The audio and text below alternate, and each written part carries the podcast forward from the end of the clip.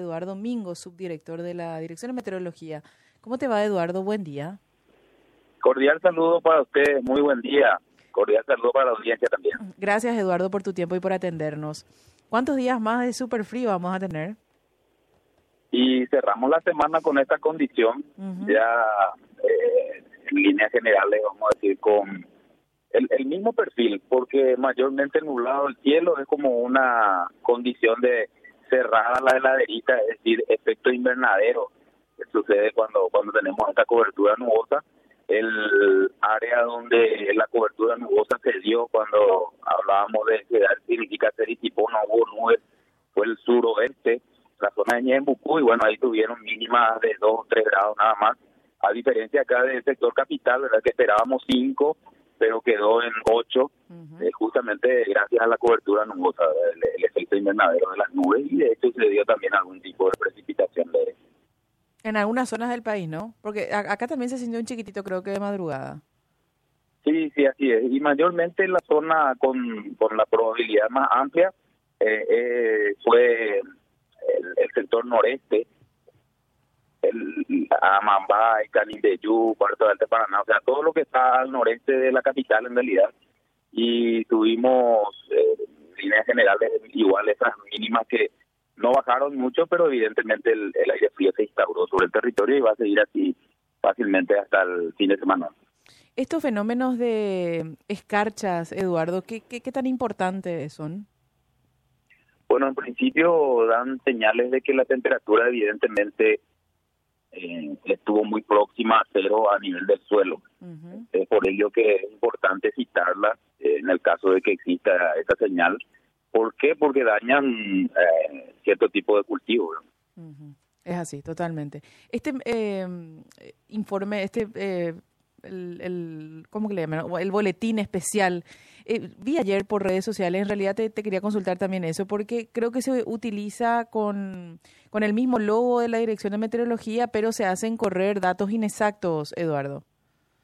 Sí, sí, no es la primera vez que sucede con nuestros productos. Eh, ya habíamos hecho un seguimiento, ahora no, no es fácil aparentemente Rastrear. encontrar a las fuentes y así el rastreo no es fácil y bueno, lo que queda es justamente salir al paso y evidenciar de que sí están usando documentación oficial.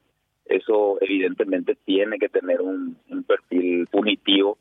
Eh, no, no, no soy abogado, ¿verdad? No, no, no las leyes, pero sí, evidentemente, imagínense si eh, hay condiciones, vamos a decir así, de alerta diferentes, porque esto hablaba de nieve y que de, buena primera se notaba que era con intenciones de eh, o, afectar nuestro trabajo o ser el famoso eh, voy a usar un término muy particular nuestro, casi el famoso sí.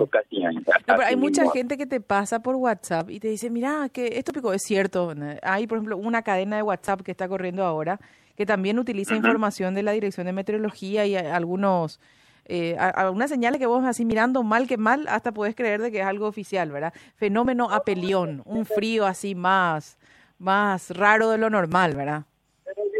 Bueno, eso también nuestra gente tiene que entender que todos los años aparece. Sí. Y es el mismo mensaje. El mismísimo, así mismo. ajá, sí, ya es algo eh, tradicional. Así, para, para llamar la atención, justo, sí, hay, eh, evidentemente necesitan rating y utilizan, bueno, los le voy a comentar algo más. Nuestra página web es la más atacada por hackers. Eh, tuvimos que quintuplicar la seguridad porque eh, tiene mucha, muchos clics, muchos vistos, como se dice. Sí. Entonces ya eh, organismos de hackeo ¿verdad? conocidos, ese que tiene la máscara, ¿verdad? no recuerdo, ya, ya también atacó nuestra nuestro sitio web, eh, meteorología.gov.py. Entonces, eh, tuvimos que, que invertir en, seguridad también en ese caso. O sea, cuando ven que hay mucho movimiento, ven que hay gente que mira realmente porque de hecho somos un servicio público también, hay que aclarar eso, eh, bueno, ahí ahí se, se ponen a atacar y, a, hacer este tipo de, de condiciones y comentarios. Lo que sí sugiero siempre a nuestra gente, a la población, es de que lean completamente el, el enunciado de, del el flyer, del afiche ese, y evidentemente recuerden que estamos para eh, aclarar, estamos para eh, dar eh, las, digamos, las la, la premisas necesarias para que se entienda realmente cuál es el verdadero y cuál es el fake que le dicen hoy día.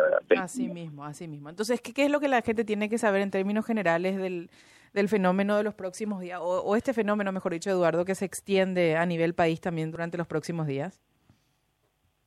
bueno, que va a persistir. Estamos esperando que el frío se mantenga. Va a ceder la siguiente semana.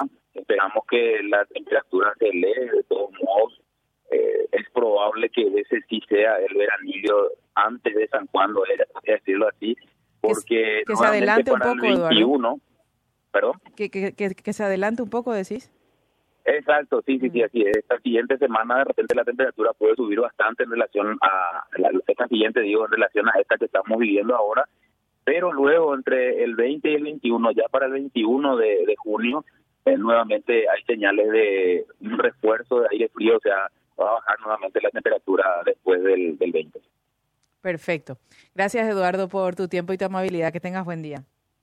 Al contrario, gracias a ustedes por el contacto. Igual deseo. Hasta luego. Hasta luego, señor Eduardo Mingo, de la Dirección de Meteorología. La página oficial se accede al